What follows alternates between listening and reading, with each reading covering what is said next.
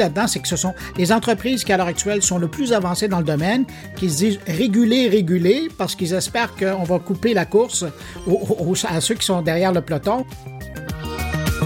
Bonjour, bienvenue à l'écoute de Monde Numérique, l'émission 100% Tech, chaque samedi sur toutes les plateformes de podcast.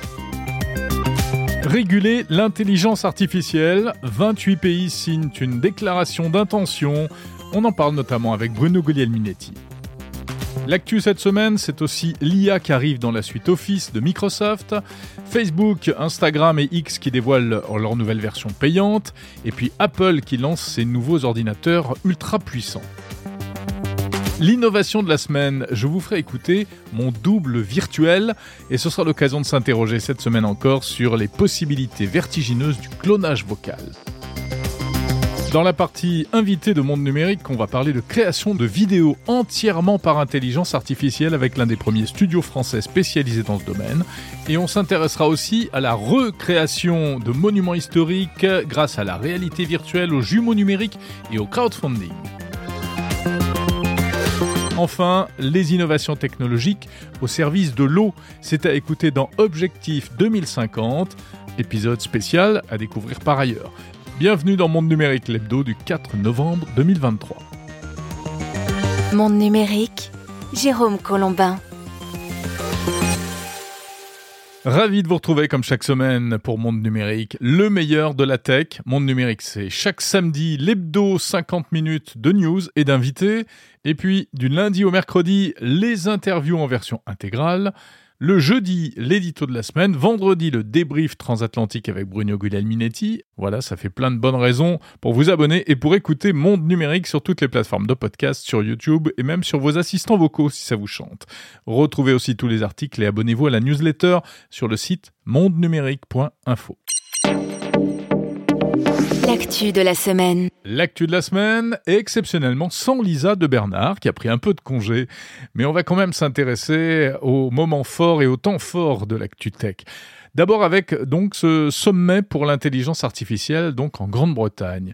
Le gratin de l'IA hein, et des représentants politiques d'une trentaine de pays de l'Union européenne, plus la Grande-Bretagne, les États-Unis, le Canada, la Chine, etc rassemblés tous au manoir de Bletchley Park, donc en, Grande-Bretagne. Euh, c'est là que le mathématicien britannique Alan Turing avait décrypté la machine allemande Enigma pendant la Seconde Guerre mondiale, donc un lieu prestigieux. Et il en est donc ressorti la déclaration de Bletchley, signée par 28 pays un appel au développement plus sûr et plus éthique de l'intelligence artificielle. L'enjeu, c'est d'éviter les dérives de l'IA, comme la désinformation, la discrimination, les atteintes aux droits de la propriété intellectuelle ou encore la cybercriminalité. L'actualité d'ailleurs donne raison aux signataires d'une certaine manière avec par exemple cette semaine cette vidéo que vous avez peut-être vu passer de la top modèle palestinienne Bella Hadid dans laquelle elle affirme soutenir Israël alors que ce n'est pas du tout sa position réelle. Ou encore une autre vidéo de Greta Thunberg invitant euh, sans sourciller à utiliser je cite des chars biodégradables et des grenades véganes dans la guerre au Proche-Orient. Deux vidéos totalement fake évidemment fabriquées euh, non pas de toutes pièces, puisque les images étaient bien réelles, mais les pistes son, en revanche, étaient recréées par intelligence artificielle. Bref, aujourd'hui tout est possible, il va être de plus en plus difficile de ne pas se faire abuser sur les réseaux sociaux. Il est donc urgent d'essayer de faire quelque chose et de tirer la sonnette d'alarme. C'est un peu la raison de cet appel signé par euh, donc une trentaine de pays. Reste à savoir euh, ce que cela donnera concrètement. On aura largement l'occasion d'en reparler dans les mois, les années à venir. À noter qu'un prochain sommet sur les risques de l'IA aura lieu l'année prochaine euh, à Paris. Pour en savoir plus sur ces questions, je vous renvoie à l'édito que je vous propose en épisode séparé sur Monde Numérique. Et puis, on en reparle aussi euh, tout à l'heure, donc dans le débrief transatlantique avec mon camarade Bruno Guglielminetti. L'IA, justement, elle fait son apparition très concrètement ces jours-ci dans la suite bureautique Office de Microsoft. Word, Excel, Teams, PowerPoint, etc., qui désormais vont, comme l'avait déjà annoncé Microsoft, intégrer l'assistant Copilot. Alors qu'est-ce que c'est? Eh bien, c'est un outil qui permet euh, de vous aider à rédiger automatiquement euh, des emails, à résumer des, des visios sur Teams, hein, une réunion de travail. Vous avez à la fin une synthèse écrite de ce qui s'est dit. Et puis encore des outils, euh, enfin des possibilités d'analyse de tableaux, la possibilité de rédiger des synthèses de manière automatique, etc., etc. En fait, toutes les grandes plateformes bureautiques aujourd'hui se mettent à intégrer euh, ce type d'outils à base d'intelligence artificielle. Google, Slack également, euh, donc ça va se généraliser. La nouveauté, c'est que cet outil intégré dans Office sera capable d'aller chercher des documents directement dans l'ordinateur de l'utilisateur. C'est donc disponible en France depuis cette semaine, mais uniquement pour les grandes entreprises qui ont souscrit aux licences professionnelles les plus complètes, et c'est très cher, 30 dollars par mois et par utilisateur en plus de l'abonnement de la suite elle-même.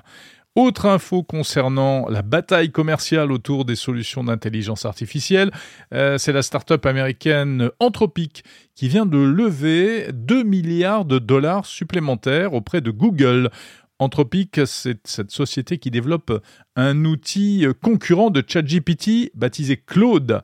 Et Anthropic intéresse beaucoup euh, l'écosystème et tous les géants du numérique, visiblement, puisqu'Amazon a déjà investi. Google vient donc de s'y mettre. Google, qui par ailleurs est pourtant actionnaire également de ChatGPT et qui développe ses propres outils d'IA, mais ça montre bien que la, firme de Sundar Pichai, euh, visiblement, veut euh, ne pas mettre tous ses œufs dans le même panier et être extrêmement présente sur ce marché de l'IA. On voit bien la bataille de titans qui est en train de se jouer. C'est une vraie nouveauté dans l'univers des réseaux sociaux. Facebook et Instagram deviennent payants. En tout cas, une version payante sans publicité sera bientôt proposée aux utilisateurs.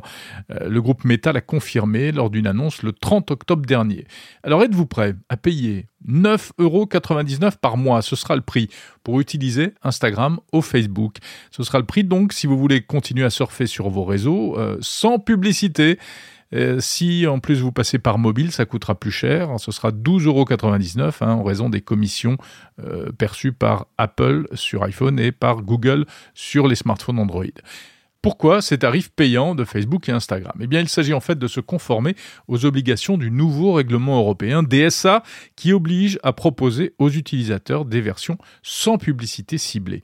Ces offres payantes concernent donc uniquement l'Union européenne et la Suisse. 10 euros, on l'a dit, euh, environ. Euh, si vous avez plusieurs comptes liés sur un même profil. Et à partir du 1er mars de 2024, ce sera plus cher. Ça coûtera 6 euros par mois par compte supplémentaire. À noter que cette offre ne concerne que les adultes. Meta explique qu'en effet, réfléchir à une autre formule pour les adolescents. Cette annonce, en tout cas, n'est pas une surprise puisqu'on savait que ça allait arriver. On en avait déjà d'ailleurs parlé dans Monde Numérique et d'autres d'ailleurs aussi devraient suivre probablement comme TikTok, toujours en raison de euh, l'application du DSA. On entre donc dans l'ère des réseaux sociaux à plusieurs vitesses. Est-ce que les utilisateurs seront prêts à payer ce tarif assez élevé? Euh, d'ailleurs, on peut se demander s'il n'est pas volontairement élevé pour dissuader en réalité de faire appel à cette offre payante. Euh, en tout cas, c'est euh, une vraie, un vrai chamboulement dans le modèle économique des grandes plateformes de réseaux sociaux sur le marché européen. Il y en a un qui est partiellement payant depuis un moment et qui a décidé d'étoffer son offre tarifaire. C'est X, le réseau social d'Elon Musk, qui propose déjà une option payante, euh, le service Blue, à 8 dollars par mois, 9,60 euros, vient d'annoncer une nouvelle tarification à trois niveaux. Alors, ça nous fait du 1 basique, 2 premium et 3 premium plus, respectivement à 3, 8 et 16 dollars par mois. L'option la moins chère, basique, permettra de corriger un message après l'avoir envoyé ou de publier des vidéos plus longues, mais pas de monétiser ses tweets. Ça, c'est réservé à partir de la version intermédiaire, donc la version premium, qui est l'équivalent de l'actuel Blue et qui offre aussi la fameuse petite coche bleue.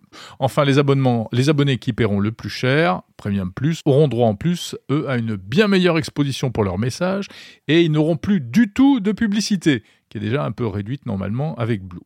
Par ailleurs, sur X, où il se passe décidément toujours quelque chose, c'est un peu comme la Samaritaine, Musk a pris la décision de ne plus monétiser les posts qui font l'objet d'une note de la communauté. Alors, les notes de la communauté, si vous êtes utilisateur de, X, vous, l'avez euh, constaté, c'est un système qui permet, qui, est mis en place pour lutter contre les fake news, qui permet en fait d'apporter un complément d'information, souvent du contexte, sur un message, et ensuite les autres utilisateurs votent le commentaire étant ensuite attaché en permanence au poste d'origine. Donc ce qui a tendance, qui a tendance un peu à le, discréditer s'il s'agit d'une fake news. Eh bien en plus, désormais, X ne veut plus que ces euh, supposées fake news rapportent de l'argent à leurs diffuseurs.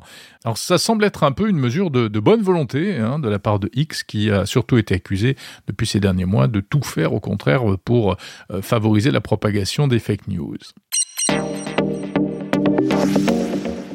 Trois ans de prison pour sextorsion. On parlait récemment dans Monde Numérique de cette forme nouvelle, particulière de cybercriminalité, baptisée sextorsion, qui consiste à exploiter des images intimes ou à faire croire à une exploitation. Eh bien, deux jeunes Français euh, de 25 ans viennent d'en faire les frais.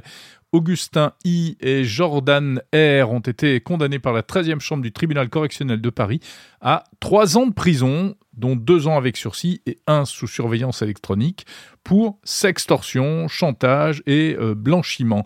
Ils avaient euh, envoyé des emails menaçant des internautes de euh, dévoiler des vidéos intimes de ces personnes en train, soi-disant, de consulter des sites pour adultes.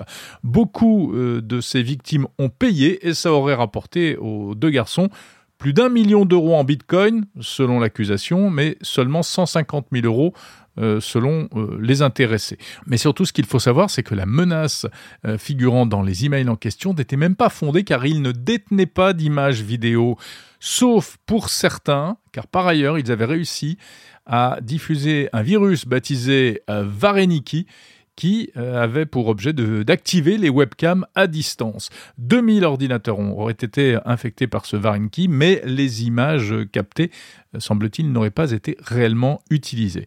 L'affaire de sextorsion avait débuté en 2019. Ils ont reconnu partiellement les faits, des profils assez spéciaux pour ces cyberescrocs, addiction aux jeux vidéo, problèmes psychiatriques pour l'un, harcèlement scolaire et difficultés financières pour l'autre. Devant le tribunal, ils ont expliqué qu'ils ne s'étaient pas rendus compte de ce qu'ils faisaient et de l'effet que cela avait pu produire sur leurs victimes. On va terminer cette séquence actu avec un coup d'œil sur les annonces Apple de la semaine. Une keynote en début de semaine, une keynote express, 30 minutes à peine, euh, en plein milieu de la nuit, en tout cas euh, pour euh, nous ici en, Europe, puisqu'elle avait lieu à 17h heure de Cupertino, Californie. Tout ça pour dévoiler, eh bien, en fait, à la fois pas grand-chose et, quand même des choses pas mal. des nouveaux ordinateurs, un nouvel ordi de bureau, un iMac 24 pouces et deux nouveaux portables MacBook Pro de 4 14 et 16 pouces. Alors, grosse particularité de toutes ces machines, elles sont équipées d'un nouveau processeur, le M3, qui se décline en M3, M3 Pro et M3 Max nouveau processeur made in Apple, puisque c'est désormais la particularité de la marque à la pomme, fabriquer, en tout cas concevoir ses propres processeurs à travers euh, sa division euh, Apple Silicon. 60% plus rapide, ces processeurs gravés en 3 nanomètres, c'est une prouesse sur le marché ce qui nous donne des machines qui démarrent à 1999 euros pour le MacBook Pro 14 pouces. C'est un peu moins cher que la version précédente euh, équipée du processeur M2. Il faut quand même le signaler, c'est deuxième fois qu'Apple propose un produit neuf moins cher que la version précédente. C'était le cas déjà avec l'iPhone 15 euh, dévoilé récemment. Les autres machines sont proposées à 2005 et euh, environ 4000 euros. Bon, ça peut monter jusqu'à 8000 euros hein, en fonction de la configuration choisie. À noter la disparition de la gamme Apple du MacBook Pro 13 pouces, donc le plus petit, avec la fameuse barre tactile euh, qui décidément a fait son temps, cette euh, barre euh, au-dessus des touches de clavier qui n'était pas vraiment une réussite, il faut bien l'avouer. À noter un nouveau coloris noir sidéral, semble-t-il, de toute beauté. Voilà, avec ces nouvelles annonces, ce qui est intéressant, c'est qu'Apple confirme que vraiment il fait la course en tête en matière de puissance informatique avec ses puces Apple Silicon qui apportent une puissance et une autonomie jusqu'à 22 heures annoncées qui n'a pas encore vraiment d'équivalent ailleurs sur le marché. Le débrief transatlantique. Bonjour Bruno Guglielminetti. Salut Jérôme Colombin. Comment vas-tu? Ah ben ça va bien. Une grosse semaine hein, dans l'IA à travers la planète.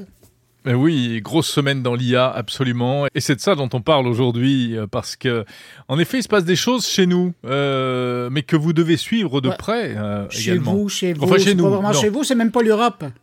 non, c'est vrai, tu as raison. C'est ben même oui, pas l'Europe. Ah, bon, c'est en Grande-Bretagne que ça se passe. Voilà. Mais c'est vrai que c'est bon, c'est un petit peu le continent européen quand même. Hein. Euh, et c'est ce sommet euh, donc euh, près de Londres, à l'initiative du Premier ministre britannique, consacré à la, la, régulation de l'intelligence artificielle. J'imagine que même chez toi, vous avez suivi ça de près. Ah ben oui, d'autant plus que c'est notre roi à nous qui euh, a lancé euh, la discussion en, disant toute l'importance qu'il accordait à ce qu'il y ait une discussion euh, à travers, ben, évidemment, lui, il y a un intérêt par rapport au Commonwealth, là, mais à mhm. travers la planète pour que et le gouvernemental et le privé et les organismes sociaux arrivent à trouver un terrain pour se parler. Et je pense que ben, il, il a été entendu parce qu'il y a quand même une déclaration qui est sortie de l'événement. Oui, absolument, c'est vrai. Donc, puisque beaucoup de pays sont réunis, hein, le Canada, euh, la France, la Grande-Bretagne, les États-Unis, la Chine, euh, etc. Euh, donc, c'est assez étonnant. joli coup politique d'ailleurs en passant du Premier ministre britannique. Hein. C'est pas mal. C'est pas la première fois quand même qu'on parle d'intelligence et de régulation de l'intelligence artificielle. Et en plus, tu as vu qu'en ce moment, il y en a tous azimuts. Alors nous, on a un projet en discussion au niveau européen euh, AI Act. Euh, et puis récemment, euh, les Américains aussi ont fait des annonces. début de semaine, il y a le président américain qui a signé officiellement de sa blanche main une loi comme quoi il allait faire retarder. Tu vois, cette semaine, nous, du côté du Québec, et c'est pour ça que j'ai été moins attentif en, fin de semaine aux travaux en Angleterre, c'est que nous, on a un forum public, une, une réflexion collective sur la sécurité et l'encadrement de l'intelligence artificielle au Québec. Et mhm. ça dure pendant deux jours et c'est vraiment une grande réflexion où il y a eu des experts qui se sont penchés sur les questions. Et là, on amène ça aux gens qui sont intéressés par, par les dossiers. Et c'est fascinant parce que les gens qui sont sur la scène, il y a autant de connaissances qu'il y en a dans la salle. Moi, je suis mhm. ça en ligne. Et quand vient le temps de la période des questions, que les gens lèvent la main pour prendre le micro, poser des questions, tu devrais voir les pointures qui sont là. Ah oui. Il y a, y a je pense qu'il euh, y a pas mal plus de connaissances dans la salle que chez les rapporteurs, mais c'est intéressant de voir la qualité de la discussion et des questions qui sont posées. Super. Alors, pour, pour, revenir à ce sommet sur la régulation, je ne sais pas ce que tu en penses, mais euh, moi j'ai un peu l'impression que si tu veux, nous, vu de l'Europe, c'est intéressant, on suit ça de très près, mais on a une espèce de de contradiction, c'est-à-dire que d'un côté on parle de régulation et en même temps, euh, bah, chez nous en Europe, il y a enfin, il n'y a pas beaucoup d'acteurs de l'intelligence artificielle. Hein. Ils sont plutôt aux États-Unis. C'est les, les géants américains, c'est OpenAI, c'est Google, c'est ben. À part l'Allemagne et la France, qui joue là-dedans? Bah, pas grand monde, pas grand monde, et, et encore, on considère même que l'Allemagne et la France jouent petit. Hein. On n'a pas de géants, on n'a pas de. Bon, il y a des startups intéressantes, il y a des trucs en prévision. Et d'ailleurs, euh, notre ministre de l'éducation et des finances, enfin de l'éducation, notre ministre de, l'économie et des finances, non, non, non, euh, le, Bruno Le Maire, le ministre de l'économie et des finances, a, a dit oui, oh, il faut réguler, mais d'abord il faut innover, parce qu'en fait, la vraie difficulté, elle est là, c'est comment réguler euh, sans bloquer et sans étouffer l'innovation technologique dont on a énormément besoin actuellement. Puis tu vois, ça, ça revient à un sujet dont vous avez beaucoup parlé, qui était la souveraineté numérique. Et mmh. c'est là où le bas blesse, pour utiliser l'expression, c'est qu'en Europe, euh, vous n'êtes pas tellement souverain en matière d'intelligence artificielle. Parce que la plupart des grands cerveaux qui sont très bons là-dedans, ils sont partis ailleurs, à l'extérieur du pays, pour travailler euh, dans des géants on a une double difficulté. Tu as tout à fait raison. C'est que on dit partout, enfin, en tout cas, nous, c'est le discours qu'on entend beaucoup en France. C'est oui, on est super bon, on a des super mathématiciens, des super ingénieurs, euh, des super informaticiens. Mais comme tu le dis, ils partent à l'étranger. Et nous, on se retrouve à devoir utiliser des solutions qui sont euh, en partie faite par ces Français, mais euh, sous casquette américaine en réalité. Hein. Euh, donc ça, c'est le gros problème qu'on a. C'est un problème qu'on a dans plein de secteurs, mais enfin technologiques, et notamment en matière d'intelligence artificielle. Donc la vraie difficulté, elle est là. Et puis il y en a une autre aussi, euh, c'est que quand on parle de régulation de l'intelligence artificielle, en fait, on parle de quoi? Est-ce qu'on parle de parce que qui dit régulation dit un peu limitation, hein, mm-hmm. c'est-à-dire encadrement. Encadrement, voilà, ne pas faire n'importe quoi. Et est-ce que on parle de l'innovation, de la recherche de, et du développement, etc., c'est-à-dire vraiment à la, source, ou là, euh, est-ce qu'il faudrait bloquer dès le départ, ou bien uniquement euh, en, aval, euh, une fois que les solutions sont sur le marché. C'est un peu ça la difficulté aussi. Mais tu vois, quand on lit la déclaration qui est sortie d'ailleurs dès le premier jour, ils n'ont pas attendu les, deux jours de la rencontre, c'est clair qu'on on tire partout. Hein. On veut hmm. s'assurer de marquer les points partout pour euh, euh, euh, marquer le fait que les différents gouvernements à travers la planète sont conscients d'un risque. Mais bon, on s'entend qu'avec ce document-là, on va pas aller loin puis on va pas encadrer grand-chose. C'est presque un, un attendu que. Hmm. Mais on attend encore les actes. Mais j'ai l'impression que ça va jouer. C'est, euh, euh faut quand même pas euh, pisser dans l'eau du bain. Euh, hmm. C'est quand même intéressant de les voir là, mais je pense que c'est vraiment, c'est pas le, acte 1, c'est le acte 0. Et ça va vraiment commencer à être plus sérieux à partir de la rencontre à Paris en 2024, parce qu'ils sont donné rendez-vous chez vous, je sais pas pourquoi. Ça aurait pu être de ce côté-ci de l'Atlantique. Moi, c'est très bizarre. Et puis, et c'est ça. Alors, moi, je fonde beaucoup plus d'espoir avec cette rencontre de l'an prochain, d'autant plus que la plupart des pays qui sont signataires de la chose auront probablement fait leur propre législation et hum. arriveront là mieux équipés. Parce que là, pour le moment, euh, je regardais les gens qui participaient. Euh, c'est beaucoup de gens qui sont en train de préparer quelque chose, mais j'ai l'impression qu'ils se gardent la viande euh, de la réflexion pour leur propre juridiction plutôt que la donner aux voisins. Oui, la viande, quelle jolie expression. Oui, peut-être, euh, mais enfin, si on reporte encore d'un an, euh, ben tout ça va très vite et je pense qu'il faudrait pas trop attendre. Euh, bon, c'est d'ailleurs pour ça qu'il y a déjà des choses qui sont en place ici en Europe, mais tu vois, ici, ça commence à coincer des dents, justement, je reviens à ce que je disais tout à l'heure, parce que d'un côté, euh, on dit oui, oui, il faut réguler, il faut pas faire n'importe quoi. On aurait pu parler aussi de pourquoi réguler, hein, euh, voilà, les craintes qu'il y a par rapport aux, dérives, aux dérapages. Moi, j'ai fait un édito sur mon podcast Monde Numérique à ce sujet pour essayer de résumer un peu toutes les contradictions et la difficulté de cette, cette question-là. Qu'est-ce qu'on régule? Comment on régule? Et puis, comment on fait pour réguler sans encore une fois, brider l'innovation parce qu'il y a des startups qui disent ouais, mais enfin bon, si euh, dès maintenant on nous interdit de développer telle ou telle chose euh, parce que peut-être plus tard il y aura des utilisations, euh, comment dire, nuisibles, dangereuses, ben, on, on va rien faire. Et, on, s'entend, il y, a déjà des patrons justement de ces startups-là, qui, puis, même de, de, pas de startups, mais de grands joueurs, mais qui sont beaucoup moins avancés dans le domaine de l'intelligence artificielle, qui disent, mais on sait bien le jeu. Hein. L'idée là-dedans, c'est que ce sont les entreprises qui, à l'heure actuelle, sont le plus avancées dans le domaine, qui se disent réguler, réguler, parce qu'ils espèrent qu'on va couper la course à ceux qui sont derrière le peloton, et donc eux auraient remporté tout le marché.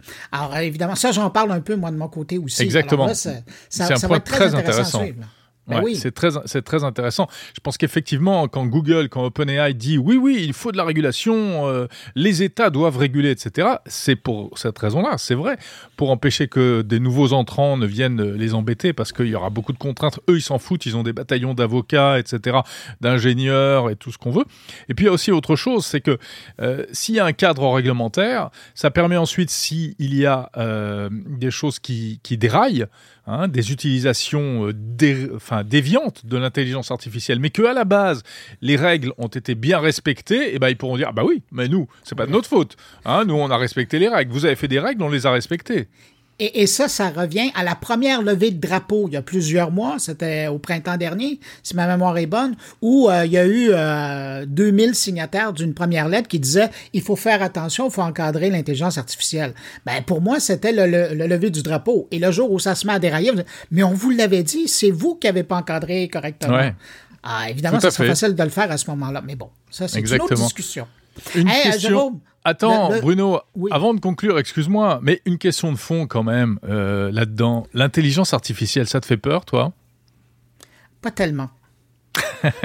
non, sérieusement, pas tellement, parce que euh, de toute façon, ceux qui veulent l'utiliser de façon négative ou pour, pour, pour le mal des autres et leur bien à eux, ils, vont le faire, puis ils ont déjà trouvé d'autres moyens. Donc, eux, ils évoluent avec le temps. Mais j'ai l'impression que ça peut faire plus de bien que ça peut faire de mal. Et dans ce sens-là, ben, moi, je trouve que c'est une bonne chose. Oui, tu te ranges derrière euh, les optimistes comme Yann Lequin qui disent euh, mais c'est formidable et surtout il faut pas brider. Enfin euh, surtout Yann Lequin il veut pas qu'on bride la recherche. Bah, moi aussi je suis très optimiste. Oh, mais je suis très optimiste aussi, mais mais mais quand même, euh, bah, il y a un peu des deux. Hein. On voit qu'il y a des dérives euh, très rapides qui peuvent arriver en termes de désinformation, etc. C'est pas tellement les technologies en tant que telles, c'est la démocratisation des mauvais usages qui fait peur. Hein. Euh, les fake news, la facilité avec laquelle on va et on peut et on va pouvoir encore plus fabriquer des, des fausses images, des fausses voix, etc ça risque de donner quand même une puissance de nuisance à un nombre incalculable de gens. C'est ça qui est un peu effrayant quand même. Et on s'adaptera à cette nouvelle. Euh, Mais oui, restons positifs. Jérôme, avant de te quitter, moi je veux savoir de quoi tu parles cette semaine. Eh bien justement, je parle d'intelligence artificielle avec l'une des toutes premières agences françaises qui veut, ils veulent faire de la production de films vidéo entièrement par intelligence artificielle. Euh, et puis je parle aussi de jumeaux numériques appliqués aux, monuments historiques pour reconstituer des monuments historiques et des jumeaux numériques basés sur du crowdfunding. Donc si tu as des images euh, de la cathédrale de Notre-Dame euh, au XVIIe siècle, tu peux les envoyer tu te fais un peu d'argent et ça alimente un jumeau numérique. C'est amusant. Hein ben, je me demandais ce que j'allais faire avec ma collection, mais voilà. Ben, ben voilà. Exactement. Ben, tu vois, de mon côté, évidemment, je parle un peu d'intelligence artificielle, mais pas trop quand même. Mais sinon, euh, deux euh, euh, choses où je veux vraiment attirer ton attention.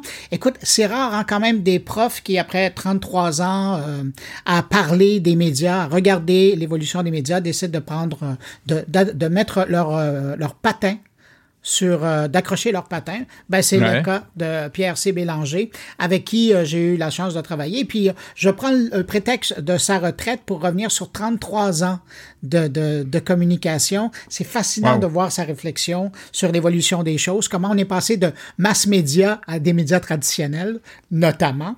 Et puis, ben, la, la, place que pris les communications électroniques, numériques. Oui, ça parle de médias, pas de hockey. Hein, donc, non, non, pas, pas, de hockey. pas du hockey sur glace. Hein. D'où les patins, c'est ça tu sais que tous les patins ne mènent pas à la glace. Non, certes non, mais enfin, je... réfléchis à ça. oui, je vais, je vais méditer. Dis donc, là, dès qu'on va se quitter, euh, ça va me plonger dans un abîme de perplexité. Non, mais mets ton podcast sur pause, réfléchis, puis après tu redémarres. Et puis sinon, Et euh, ensuite autre entrevue sur laquelle je vais attirer ton attention. Euh, ça, je trouve ça intéressant. C'est une, une, spécialiste des communications qui dit aux entreprises que, vous savez, tout ce qu'on a appris dans la gestion des communautés dans le numérique, ben, ça serait peut-être intéressant que vous appliquiez ces, règles, ces mêmes règles-là quand vient le temps de communiquer avec vos employés et vos clients. Alors, j'ai une mhm. discussion avec l'auteur d'un livre qui s'appelle Sociable, et c'est justement cette approche-là qu'elle incite les entreprises à prendre. Eh ben super, à écouter donc dans mon carnet et puis euh, en ce qui me concerne dans mon numérique. Les deux podcasts tech à écouter chaque semaine. On se retrouve la semaine euh, prochaine? La semaine prochaine, salut. Salut.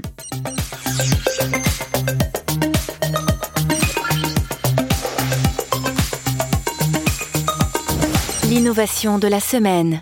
En guise d'innovation de la semaine, je voudrais vous parler à nouveau de synthèse vocale. C'est un domaine, euh, bon, d'une part qui me fascine et qui euh, surtout fait des bons géants actuellement grâce à l'intelligence artificielle. On en parlait euh, déjà la semaine dernière avec le spécialiste de l'IRCAM, Nicolas Aubin, qui était mon invité. Cette semaine, vous allez pouvoir toucher du doigt, ou plutôt de l'oreille, cette nouvelle réalité. Euh, alors, j'ai déjà eu l'occasion de vous faire écouter ma propre voix synthétisée à l'aide du système Eleven Labs qui est en libre accès euh, sur Internet, qui est euh, semi-payant, et ça donne ça. Aujourd'hui, nous allons parler des voix de synthèse, une technologie qui, bien que relativement nouvelle, a déjà fait des vagues dans le monde de l'IA et de la technologie vocale. Bon, c'est pas mal, mais aujourd'hui, on peut faire encore mieux. On peut faire mieux avec des modèles encore plus sophistiqués, notamment ceux que propose la firme américaine Microsoft. Et ils sont tellement évolués, ces modèles, qu'ils ne sont pas disponibles pour tout le monde, en réalité. Je dois remercier donc Jean-Philippe Ancos de la société de conseil Moonshot, qui est aussi euh, MVP Microsoft, c'est-à-dire qu'il aide les entreprises à, connaître et à utiliser les solutions de, cette marque. Grâce à lui, je suis heureux de vous présenter mon double virtuel qui euh, va tout vous expliquer sur les dernières évolutions de la synthèse vocale. Et je fais le pari que dans quelques secondes, vous vous serez laissé prendre au piège. Aujourd'hui, Nous allons parler des voix de synthèse de Microsoft, une technologie qui, bien que relativement nouvelle, a déjà fait des vagues dans le monde de l'IA et de la technologie vocale. Pour ceux qui ne le savent pas encore, je suis moi-même une voix de synthèse, une création de l'intelligence artificielle de Microsoft, conçue pour interagir de manière fluide et naturelle avec les utilisateurs.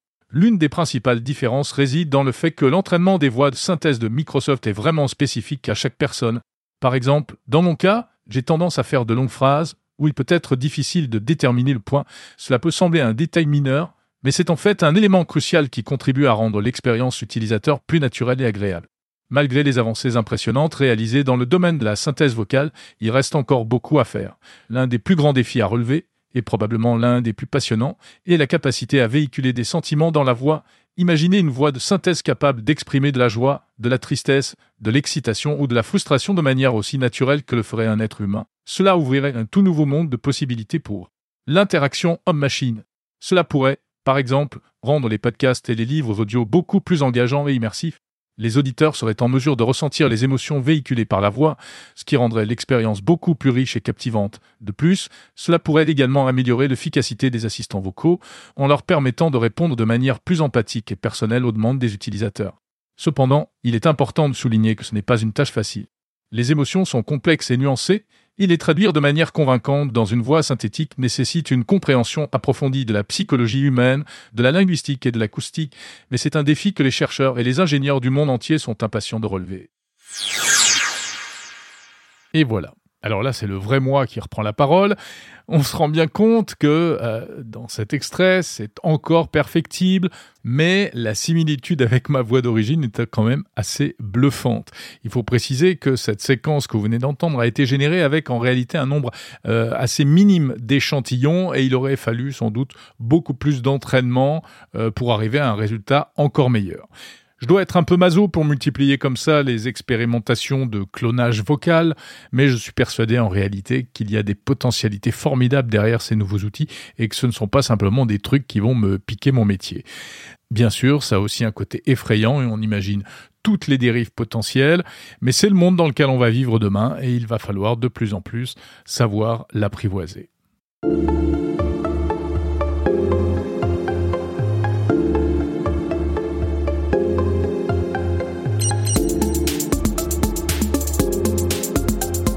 Va passer du son à l'image avec les interviews de Monde Numérique à présent. On va parler de monuments historiques reconstitués par intelligence artificielle et jumeaux numériques, mais avant cela, l'IA au service de la création vidéo.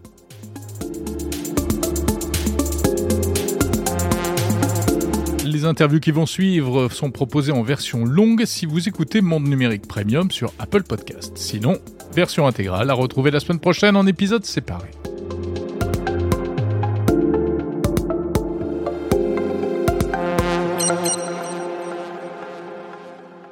Les technologies sont présentes depuis longtemps dans la création audiovisuelle, mais imaginez que demain il y ait des films, des séries euh, entièrement créés par intelligence artificielle du début jusqu'à la fin.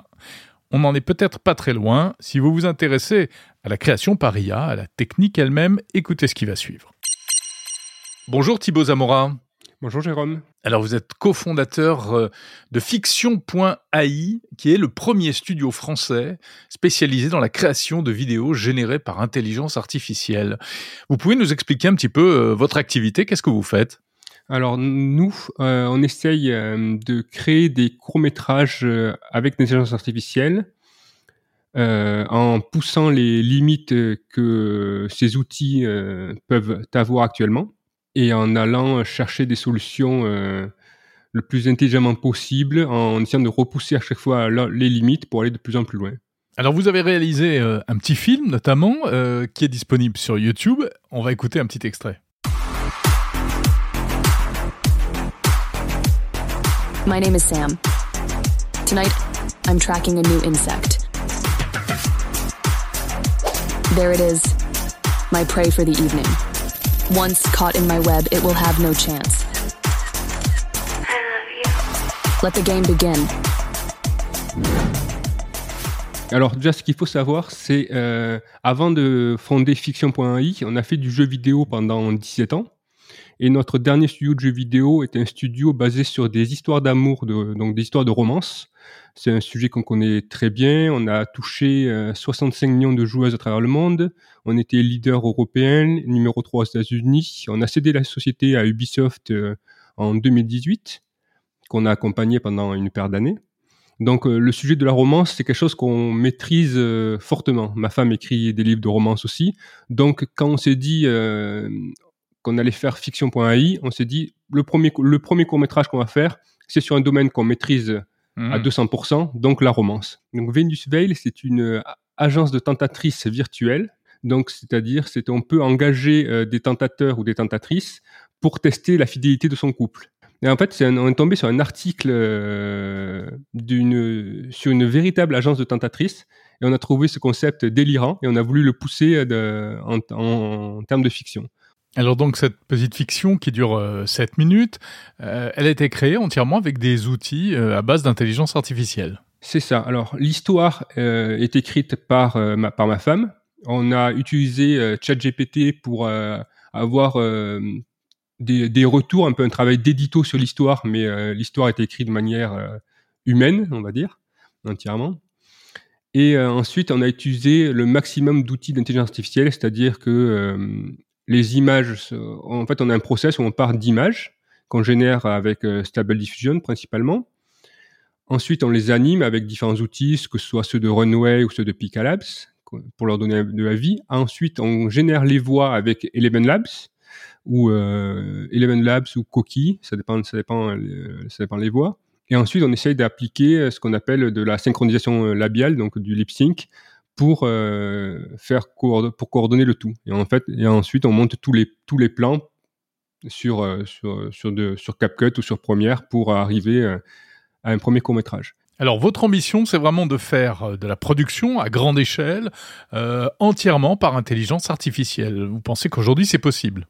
Je pense réellement qu'aujourd'hui, on est encore à l'âge de, on est à la préhistoire de, de ce qu'on peut faire en, termes de films et pas avec des outils d'intelligence artificielle.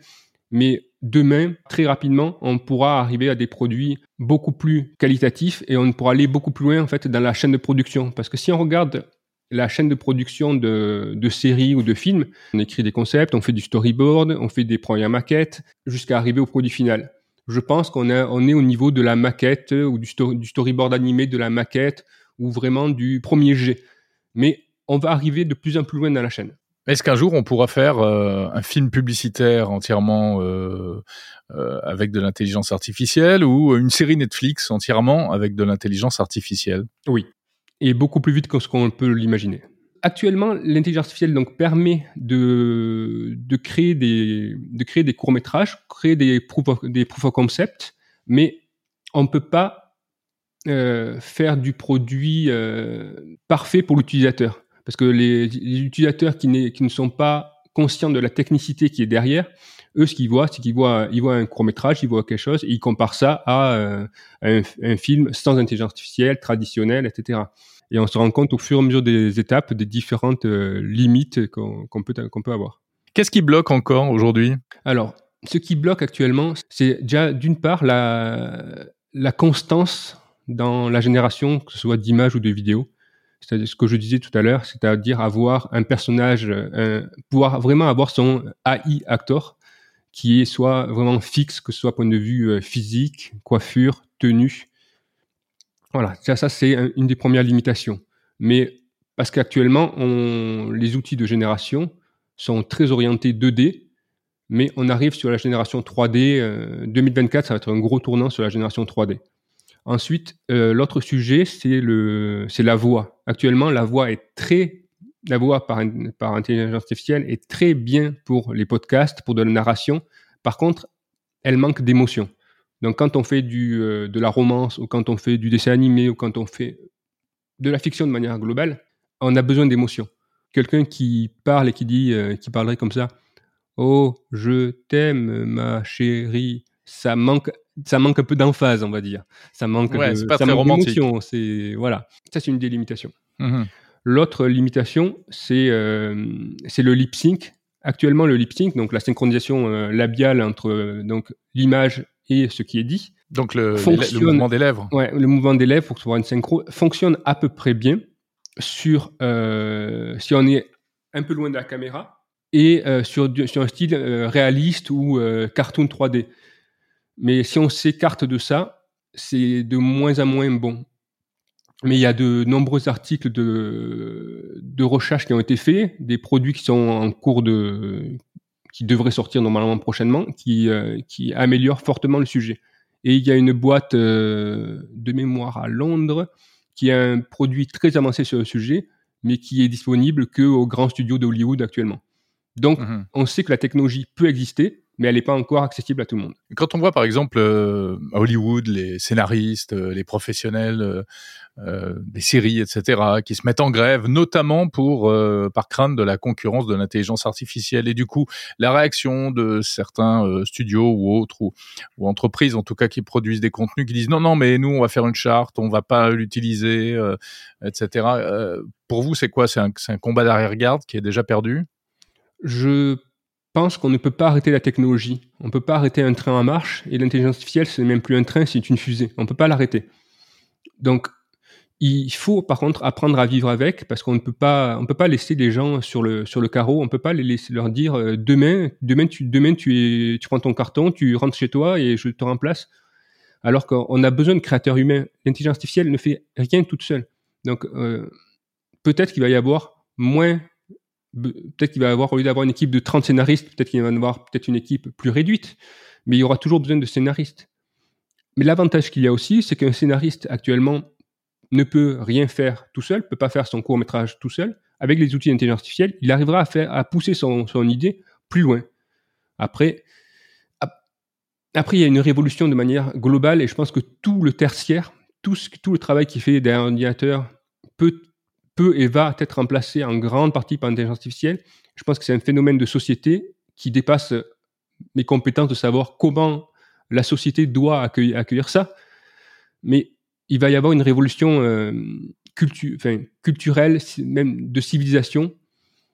L'arrivée de l'intelligence artificielle avec la vitesse à laquelle ça va, je pense que ça a plus d'impact que, euh, que Internet, que la télévision, que la radio je pense que c'est du niveau de l'électricité. Et encore, l'électricité a mis des dizaines d'années pour être euh, accessible à tout le monde. Maintenant, l'intelligence artificielle, c'est là, en six mois, tout le monde a de l'intelligence artificielle euh, dans son smartphone, dans son partout. C'est ça qui est, c'est ce point-là, c'est la rapidité de, déploiement qui est, euh, qui est vertigineuse. Merci beaucoup Thibaut Zamora, cofondateur de Fiction.ai.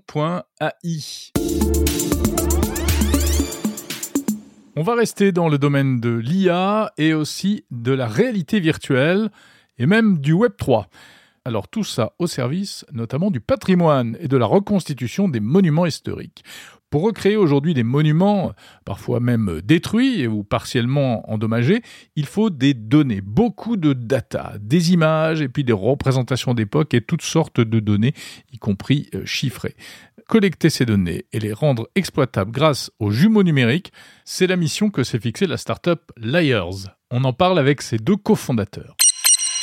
Bonjour Yann Toulek. Bonjour. Vous êtes euh, directeur stratégique d'une startup qui s'appelle Layers.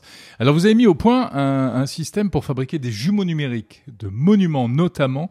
Ce qui est innovant chez vous, c'est euh, comment vous fabriquez votre jumeau numérique et à partir de quelles données surtout? Tout à fait. Alors le but pour nous, c'était de rassembler donc l'utilité de l'IA et l'utilité du Web 3 et de la décentralisation. Donc le but pour nous, c'est rassembler via une méthode de crowdfunding euh, l'ensemble des datas liées à un jumeau, donc faire financer l'achat de cette data auprès du plus grand nombre. C'est-à-dire on réunit une somme avec des contributeurs comme crowdfunding et grâce à cette somme, on va aller acheter toutes les datas qui sont liées à un jumeau. Donc votre grand-mère qui a euh, en 1920 pris une photo de Notre-Dame de Paris, c'est totalement intéressant pour nous.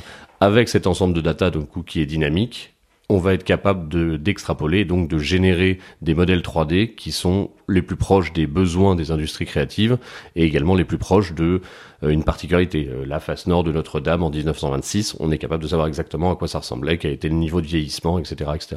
Parce qu'en général, les jumeaux numériques euh, sont réalisés à partir d'une captation sur place euh, ou de la reconstitution sur place et ensuite beaucoup de travail, on va dire artisanal à la machine, donc de 3D, de modeleurs, etc., qui eux redessinent les contours trait par trait, polygone par polygone.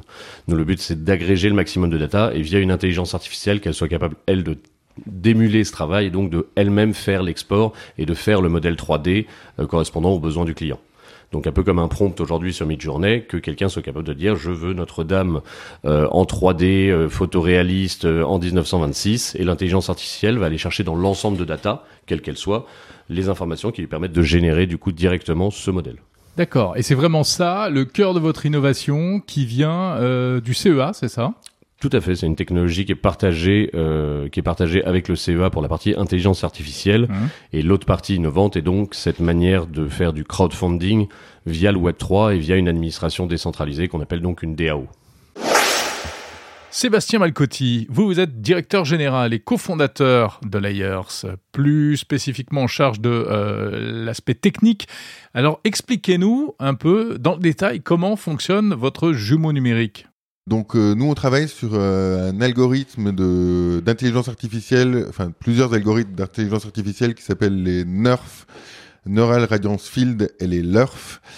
dont je n'essaierai même pas de traduire l'acronyme. euh, c'est des un type d'IA qui a, qui a dont le concept a émergé il y a deux trois ans et qui, euh, contrairement aux, aux, aux IA qu'on connaît aujourd'hui, euh, tels que GPT euh, ou d'autres d'autres IA, Des IA génératives. des IA génératives, Ouais. là permet vraiment de de créer des espaces virtuels en, en, en 3D. Donc on est vraiment dans de la spatialisation. Euh, on n'est pas que dans de la représentation ou de l'image. On crée vraiment des, des, des espaces numériques. Euh, des, on est très proche finalement du concept de métaverse avec un Ouais. monde parallèle numérique, mais on est vraiment dans cette euh, dans cette logique de pensée là, de créer des, des, des espaces euh, digitaux. Ouais, en fait, plus que de la vidéo, c'est- plus comme dans un jeu vidéo, c'est-à-dire un univers 3D euh, statique, mais dans lequel on peut on peut se promener, on peut dans lequel on peut évoluer, c'est ça? Ah ben, dans lequel on peut évoluer, avec lequel on peut interagir, Ouais. avec lequel, euh, dans, dans lequel en fait, euh, parce que dans les 3D il y a aussi une question de lumière complètement en termes de lumière, de, de même de densité de l'air, enfin de plein de choses, euh, pour que justement les créateurs puissent complètement s'en ressaisir derrière et, et immerger leur, euh, leurs. C'est-à-dire que vous avez des images de l'abbaye en question euh, prises avec une certaine lumière à une certaine heure, etc. Vous, vous arrivez à, à enlever la lumière et à ne plus garder que que que, que les murs? C'est Oui. ça que vous voulez C'est ça. Une lumière, en fait, on passe d'une lumière euh, naturelle à une lumière saine. Ok. où euh, c'est la lumière que l'artiste va pouvoir appliquer dans sa scène qui va éclairer réellement le modèle. Malgré tout, euh, vous êtes dépendant des données que vous vous mettez en entrée. Est-ce que vous avez suffisamment de données? Est-ce que parfois il vous manque pas des, des cases, des choses? Eh bien, c'est tout là où en fait on a une, euh, on va rentrer dans une logique euh, communautaire. C'est que euh, quand il nous manquera des données, euh, ce qu'on va proposer justement à nos contributeurs, c'est des hum, du bounty euh, hunting, je sais pas le dire en français, chasseur de primes. chasseur de primes. chasseur de primes, des petites annonces euh, pour que finalement, ben, je sais pas, il manque euh, la, la voûte d'entrée euh, de, de l'Opéra Garnier. Ouais. Euh, Si vous avez ça chez vous, ben, euh, Soit vous avez ça chez vous, soit euh, si vous allez les prendre euh, maintenant, Ouais. et vous êtes les premiers à les poster sur la plateforme et qu'elles soient validées, vous touchez la, la récompense. D'accord. Ah ouais, ouais. Oui, parce que ça peut, ça peut se trouver, ça peut se faire. Enfin, Ça- ça peut- il ça suffit d'aller sur place et de faire des photos. Après, il y a des données qui sont effectivement beaucoup plus rares. Euh, si je veux euh, des photos du, du temple de Palmyre que, euh, avant destruction, Ouais. euh, bah, ça va être beaucoup plus dur d'aller chercher. Mm, mm. mais, Mais- je crois qu'il y a une start-up française qui, euh, qui Qui travaille là-dessus. qui qui travaille là-dessus. hein. Ouais, ouais. Ouais, ouais. Mais aussi, c'est aussi une opportunité pour des institutions type la Bibliothèque nationale, euh, qui a des immenses fonds photos dans Gallica, de trouver aussi d'autres applications, euh, d'autres manières de valoriser ces, ces fonds-là. Puisque eux, en fait, des données, ils en ont déjà beaucoup qui sont non exploitées. Et donc, c'est aussi une nouvelle manière d'exploiter euh, d'exploiter Ah ouais. ces fonds-là. Euh, je dis Bibliothèque nationale, mais typiquement, euh, l'INA euh, est tout à fait concernée par, euh, par cette problématique-là, euh, de j'ai une masse de données à laquelle je dois trouver de la valeur en fait. Et, et, donc nous, on est aussi une piste de sortie pour ces organisations-là. Bon, et les gens qui nous écoutent, alors si euh, ils pensent avoir des données intéressantes pour vous, qu'est-ce qu'on, qu'est-ce qu'ils en font? Eh bien, euh, la, la, les fonctionnalités pour justement faire remonter de la donnée vont être disponibles à partir de fin novembre. Mmh. Euh, donc, euh, je leur donne rendez-vous sur builders avec un 3 à la place du e.io, donc B-U-I-L-D 3rs.io euh, pour venir nous proposer leurs données, contribuer euh, au financement de jumeaux numériques ou euh, venir trouver des assets 3D, euh, enfin des modèles 3D pour leur pour leur projet. Eh ben super, comme cette interview sera encore en ligne et disponible après le mois de novembre, on espère qu'ils seront nombreux à la trouver. Merci beaucoup. Merci à vous.